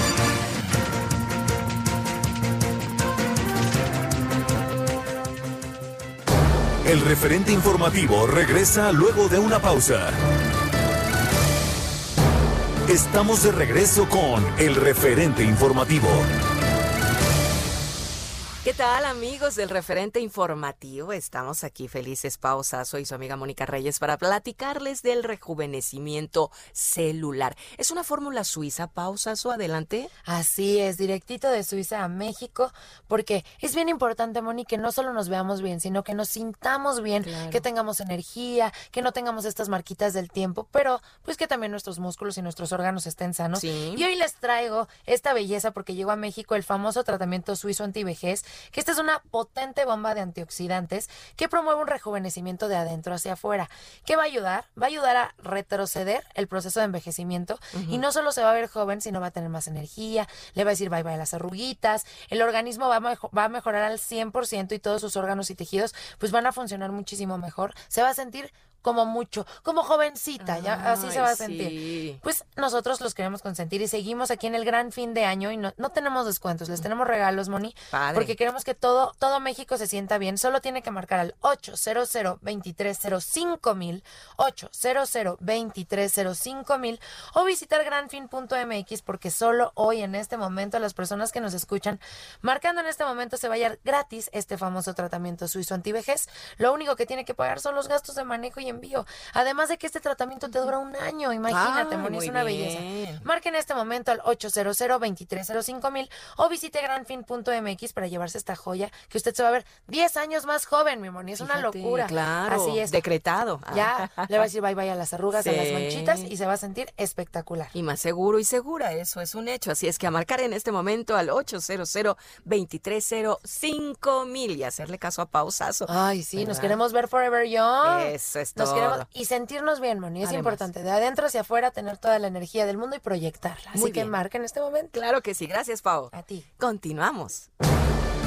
Solórzano, el referente informativo. Well, it's one for the money, two for the show. Three to get ready now, go cat go, but don't you step on my blue suede shoe. Well, you can do anything but lay off of my blue suede shoe. Me down, my face, my name all over the place. Anything you do, of my shoe and don't you on of my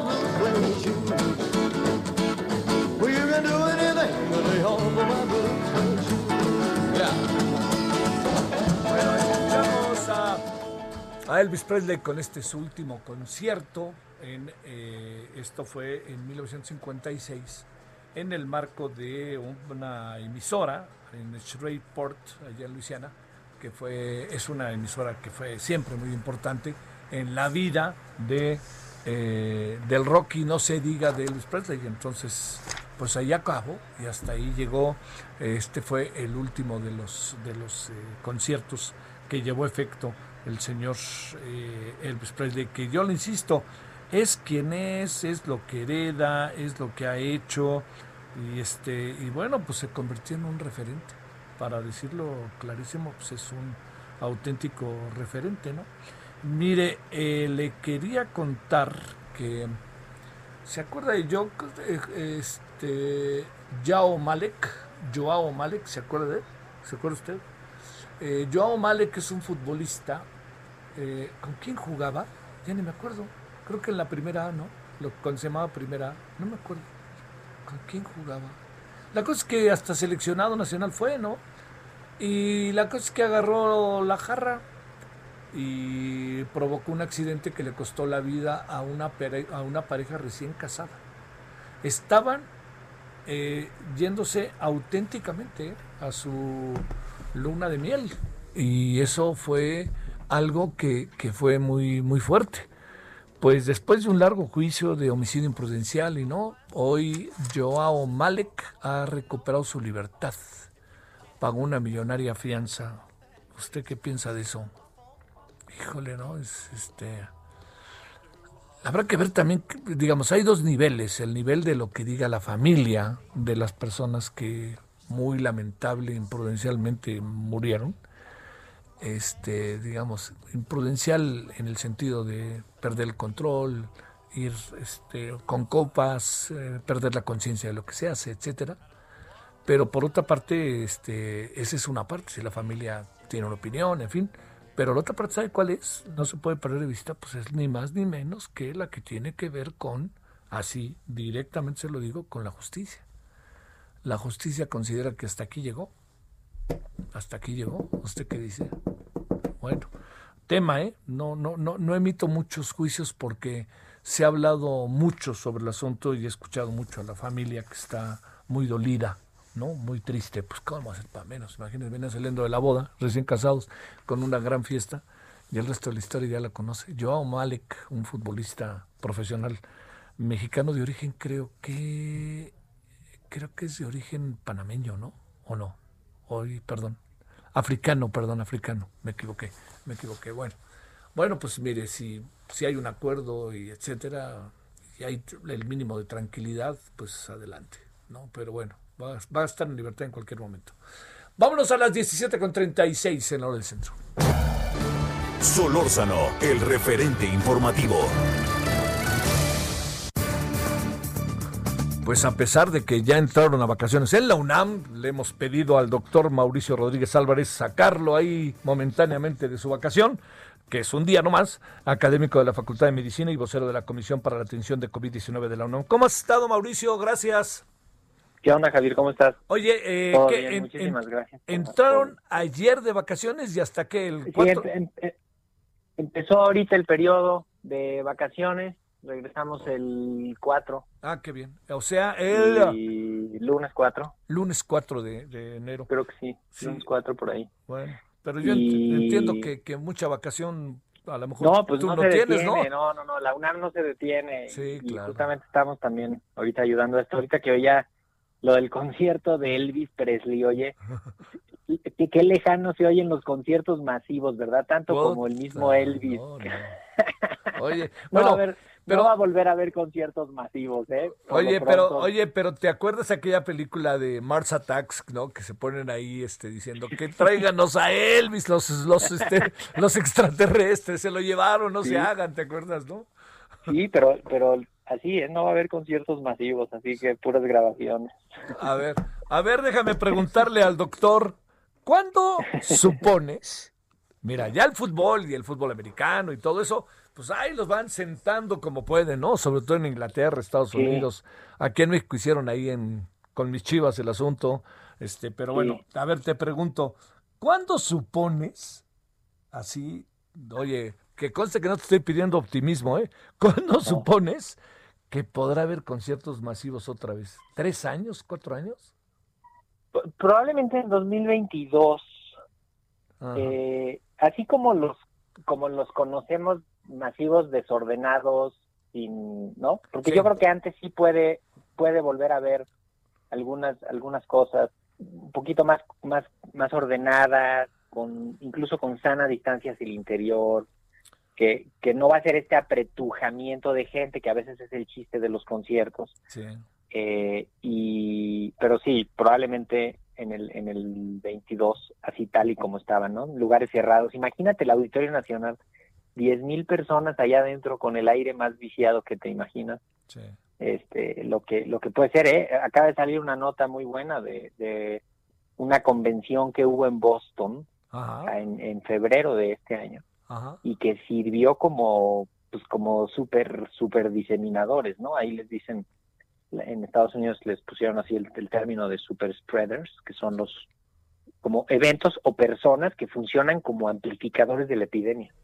Entonces ese es el riesgo. Eso es lo que está pasando ahorita con las fiestas, con las reunioncitas, con el cotorreo, que, que está metiendo mucha gente diferente, de diferentes casas en un solo lugar y ahí se hace la pues el contagiadero y luego una o dos semanas después ves pues ya que se instala el- la epidemia en las casas. ¿no? Lo que estamos viendo en nuestro país.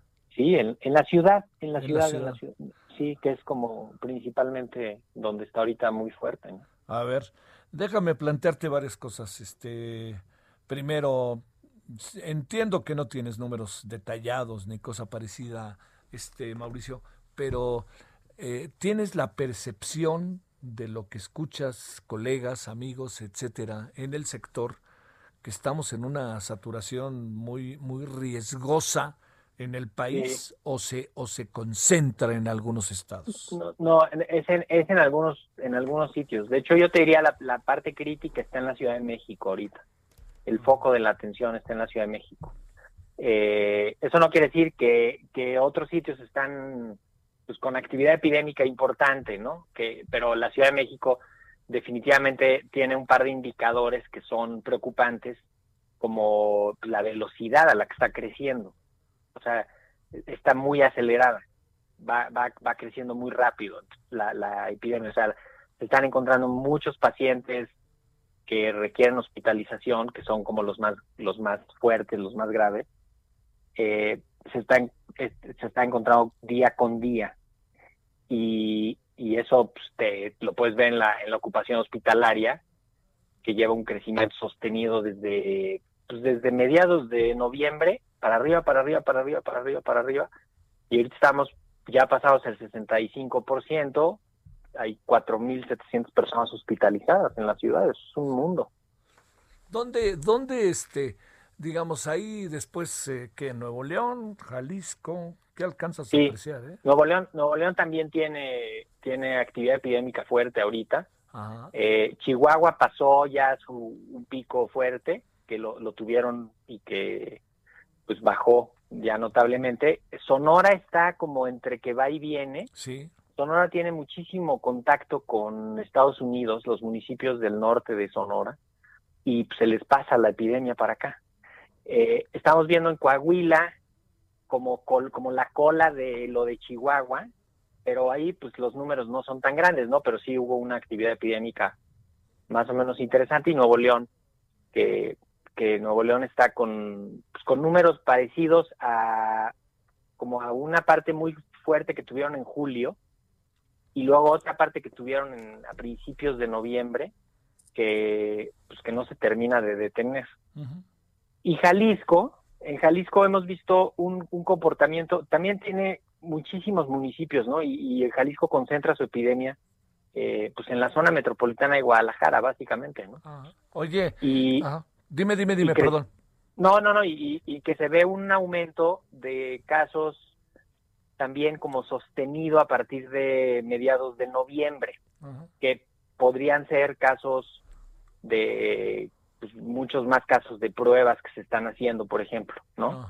Este, no necesariamente se refleja en defunciones, pero igual las defunciones las han tenido más o menos estables y el que mete ruido para todos lados pues es el Estado de México porque como que a veces si contabilizamos solo los municipios conurbados es una cosa este que la vemos en conjunto con la zona metropolitana pero pero también el Estado de México aporta mucho a la epidemia sobre todo por los municipios que están alrededor de la ciudad Sí.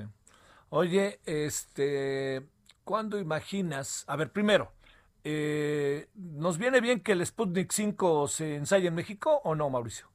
Sí, siempre es mejor que se prueben las vacunas y los medicamentos y todo lo que se esté haciendo en el país, porque la autoridad regulatoria ve con mejores ojos y, y conoce desde antes esos productos y les da otro trato regulatorio, porque pues, estrictamente los va acompañando desde su desarrollo. No es lo mismo que llegues con el expediente de la vacuna de Pfizer, donde todo se hizo fuera, a que llegues con el expediente de la vacuna Sputnik, que pues, cuando menos ya va a tener participantes mexicanos y para eso tuvo que entregar documentación a la COFEPRIS y tuvo que hacer una serie de trámites en la COFEPRIS. Y entonces siempre los trámites de las cosas que se involucran el desarrollo en México, eh, pues son mejores, ¿no? Y, y finalmente, pues es información sobre el comportamiento de la vacuna en el país. Un, un buen ejemplo que me parece ilustrativo es la vacuna de, de contra dengue se hizo en muchísimos países, veintitantos países, y, y justamente los datos de México, pues dijeron que la vacuna no servía en México. o sea, servía medio que en otros lados, pero que justo en México como que la efectividad de la vacuna no fue tan prometedora como, como muchos querían, ¿no? ¿Y qué supones, eh? La, es que para dengue hay cuatro tipos de virus de dengue y ahí sí importa mucho cuál es el que más se anda circulando y cuál es el que ya tiene inmunidad la gente y entonces pues ahí sí eh, pues, cambia la, la manera de abordar la protección de esa enfermedad. De hecho, esa vacuna tuvo muchos tuvo muchos eh, limitantes durante su desarrollo y después de la aprobación, porque la respuesta inmune contra dengue es complicadísima. Sí. Sí, sí, sí, sí, porque son cuatro tipos distintos de virus de dengue. Entonces, si te da uno primero y haces respuesta inmune, después si te da otro diferente, tu respuesta inmune juega como en tu contra. Uy, uy, uy. Entonces te puede ir peor con la segunda infección o con la tercera si es que te diera otro y entonces es, No, es no, muy no. complejo. Sí. Se tardaron, esa vacuna se tardaron como 30 años en hacerla. Oye, para esta vacuna, eh, digamos, está probado, la, ya sea el Sputnik o todas, que le servirá a casi toda la población, vamos a pensar. Gente, De adultos. Gente con cáncer, gente con... No, hombre, todavía eso no se sabe, ¿no? Con No, no, eso no se diabetes. No, probablemente diabetes sí, yo creo que sí hay algunos este, grupos hacia gente con, con estas este, síndromes autoinmunes. Yo creo que eso todavía no se sabe, ¿eh? Sí, ¿verdad? Sí, porque no creo que estén incluyendo poblaciones tan, tan riesgosas en los estudios ahorita. Y si están incluyendo, pues no, yo creo que todavía no hay datos tan, tan, Sí, tan claros. robustos, ¿no? Sí. De eso. Oye, Porque lo primero es sí. como niños, Javier. O sea, en niños, pues, no, no están metiendo niños en esos estudios. Punto. No va a haber vacuna de COVID para niños probablemente hasta el 2022, Ajá. porque no están metiendo niños, porque ahorita lo que urge es proteger a los adultos, que es donde está la epidemia. Sí, claro. Es ahí donde. Oye, y entonces ahí sí pensar en los de cáncer, pensar en los de este, diabetes, sí. en los autoinmunes, en de todo eso, ¿no? Sí. A ver, claro que sí. déjame plantearte un último asunto. Este, eh, es que parece como, como si fuera acto de fe, pero pues, ¿le tienes qué? ¿Fe? ¿Confianza? ¿A qué o qué? ¿Qué palabra utilizamos? ¿Le tienes A- eso al- a, la- a las vacunas? a las vacunas. ¿Crees que Sí, claro, yo- yo- ¿Cuándo yo imaginas que ya van a estar encima de nosotros? Mira, yo creo que, o sea, le, le- le- le tengo fe a la ciencia, o sea, yo confío en la ciencia que es la que está llevando estas vacunas. Estas vacunas son producto de, de la ciencia, de los avances biotecnológicos y de la ciencia que tiene una regulación muy importante para el desarrollo de estos productos. Ah, Entonces, sí me parece fundamental transmitir el, el- mensaje de la, de la confianza y de la seguridad, sobre todo porque puede haber ideas equivocadas. Por ejemplo, hay alguien que quien piensa que la vacuna de Pfizer apenas la que nunca se había probado en humanos y como algunas cosas así, cuando en realidad esa plataforma llevan como más de 20 años estudiándola para, para el tratamiento de cáncer, por ejemplo. Pero no servía completamente para el tratamiento de cáncer y de pronto con el coronavirus dijeron, a ver, vamos a usarla para esto y pues resulta que sí funcionó. Entonces, sí hay elementos científicos muy de muy muy avanzados que se están poniendo en práctica ahorita y, y los estudios clínicos pues finalmente son ciencia, ¿no? Sí, claro. y están demostrando que sirven y la regulación tiene elementos técnicos para decir esto sirve y esto no sirve. Y, y hasta ahorita, pues todo apunta a que sí sirve y, y en la situación de emergencia en la que estamos, pues parece que todo apunta a que hay que usarlas este cuanto antes, ¿no? Hoy aprobaron la de Moderna, en Estados Unidos aprobaron la de Moderna y pues poco a poco se va a ir sumando la, la cantidad de productos en los portafolios para, para prevenir COVID. Vamos a terminar teniendo 10 o 12 vacunas diferentes contra COVID. Un saludo, todas- doctor. A ver, dime, dime. Perdón, no, no, no, que todas van a tener cuando menos la misma calidad, seguridad y eficacia, lo mínimo indispensable si no, no pueden salir al mercado. Eso es fundamental. No es de que una va a ser mejor que la otra. Y, no, no, no. Todas van a cumplir con los requisitos de la ley y de los reglamentos y de las normas y, y va a haber que usarlas porque la mejor vacuna es la que sí se usa, ¿eh? Es como el mejor cubrebocas, pues es el que sí se usa. El que se pone, claro. Exacto. Te mando Así saludos y aunque estés de vacaciones ya te amolaste, querido Mauricio. Ahí No, hombre, te estaremos saben, con buscando. muchas- Con muchas, ganas y, y ahí, pues, si podemos ayudar en algo, por eso somos la Universidad de la Nación, Así es, así es, aunque perdió con el León. aunque pierdan los Pumas. Saludos, Mauricio. Un abrazo. Bye. Son ahora las 17 con 49 en hora del centro. Solórzano, el referente informativo. Balance Inmobiliario es presentado por Inmobiliaria 20. Estrena hoy Casa Odepa en 20. Grandes promociones en Tecámac, Querétaro, Puebla, Cancún, Playa del Carmen y Monterrey. Tu mejor hogar e inversión está en 20. Búscanos en 20.com.mx. Bueno, mi querido Horacio Urbano, ¿qué tenemos esta tarde, noche de día martes? Creo, Javier, pues seguramente una cosa que muchos, más de uno lo han pensado y que ya está pasando en el mundo, y que es que ante el evidente poco uso que se le están dando a algunas oficinas, habrá muchos que ya están pensando por qué no se les da mejor destino a esas instalaciones en momentos donde en muchos lugares del mundo hay crisis de vivienda, y pues sucede que sí, ya hay muchas iniciativas en, en, en muchos lugares del mundo para ver la posibilidad de convertir metros cuadrados de oficinas subutilizadas en vivienda. Eso sería muy interesante porque aparte de todo estaríamos hablando de viviendas generalmente en muy buenas en muy buenas ubicaciones y eso en estos momentos donde hemos hablado que por muchos motivos no se ha podido producir vivienda en las zonas urbanas, podría ser una muy buena noticia para la gente que anda desesperada porque no encuentra una vivienda a- al alcance de su bolsillo, ¿no? Claro.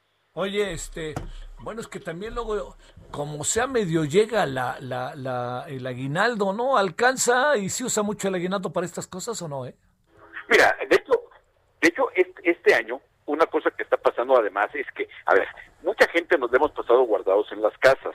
Eso ha provocado que los que no hemos tenido un sobresalto mayor con el ingreso, hemos tenido, además de tener el ingreso, eh, pues hemos tenido ahorros adicionales, ¿no? Pues no hemos viajado, no hemos salido tantos restaurantes, no hemos salido tanto de compras, eh, muchos no han cambiado coche, entonces eso permite que haya gentes que tengan un ahorradito que no hubiéramos tenido en otro en un año normal, si le agregamos el aguinaldo, hace una buena oportunidad para que la gente tenga una lana en la mano. Si a eso le sumamos el tema de que, como lo hemos platicado ya un montón de veces, nunca en la vida habíamos tenido créditos hipotecarios tan baratos en México, tan baratos y tantos. Prácticamente todos los bancos tienen créditos, las tasas hipotecarias están por abajo de 8%, ya no hay créditos en salarios mínimos, ya todos son en pesos, este, pagos fijos. eh, me parece que es una oportunidad muy buena. Entonces, insisto, ahorita lo que está faltando es viviendas y ahí sería muy interesante que lo que ya está pasando en algunos lugares de que, a ver, donde haya eh, oficinas que no se utilizan, ¿por qué no consideran los dueños, en lugar de estar batallando con el espacio vacío, darle un giro a vivienda? Obviamente haría falta que el gobierno se ponga las pilas y permita los cambios de uso para que eso sea posible. Oye, a ver, por último, ¿es tiempo para comprar o para vender? Ay, yo creo que es tiempo para comprar. Para vender, me parece que al contrario, o sea, si, si no es una urgencia, este, me- parece que es un momento para, para aguantar, porque en este momento, si bien es cierto que los precios no han bajado, tampoco han subido. Seguramente esto que estamos viviendo provocará que cuando nos estabilicemos haya un pequeño levantón más rápido de los precios que ahorita no estamos viviendo y en ese momento será el momento de vender. Ahorita me parece que es momento de comprar. Te mando un abrazo y hasta la próxima semana, Horacio. Otro de vuelta, querido Javier. bueno, estamos a media semana y ya me estoy dando fin. Oye, pero ya algunos están yendo de vacaciones, así que medio se vale. Es lo que estaba oyendo, que ya, ya algunos de, los invitados ya estaban prácticamente tomando la llamada. oye, la, la, la, UNAM, Horacio, ya está desde eh, ayer en vacaciones. Sí, es que a fin de cuentas lo que yo creo que lo que todos nos surge es ya darle Matarili este año, ¿no? pues sí. Bueno, bueno, Horacio, que te vaya muy bien. Abrazo fuerte, querido Javier. Para ti, buen martes. Oiga, ya nos vamos a ver qué tenemos para la noche. Ahora le cuento.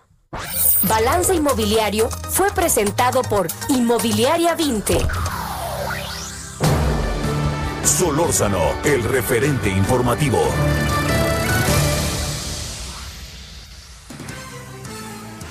Bueno, vamos a hablar en la noche del lavado de dinero. Sé que lo he escuchado muchas veces, pero cuando se habla de este tema del Banjico, ¿qué significa? Que los dólares se pueden lavar, etcétera, etcétera. A ver, una explicación tendremos en la noche. Luego tendremos eh, eh, otros asuntos, tendremos eh, también el tema, por supuesto, de COVID. Vamos a hablar hoy, hemos estado hablando con hospitales públicos, hoy hablaremos con hospitales privados, a ver qué nos cuentan cómo están las cosas y eh, entre otras muchas cosas. Toda la información del día, ¿no? Para no perder de vista. Pues el caso de la Embajada de México Estados Unidos, que es muy, muy importante, me lo parece. Pásela bien. Ahí nos escuchamos, nos vemos al rato en Heraldo Televisión. Adiós.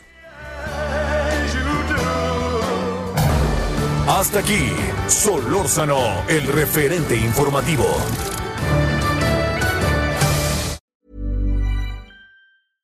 Imagine the softest sheets you've ever felt. Now imagine them getting even softer over time. That's what you'll feel with Bowl and Branch's organic cotton sheets. In a recent customer survey, 96% replied that Bowl and Branch sheets get softer with every wash. Start getting your best night's sleep in these sheets that get softer and softer for years to come. Try their sheets with a 30-night guarantee. Plus, get 15% off your first order at bowlandbranch.com. Code BUTTERY. Exclusions apply. See site for details.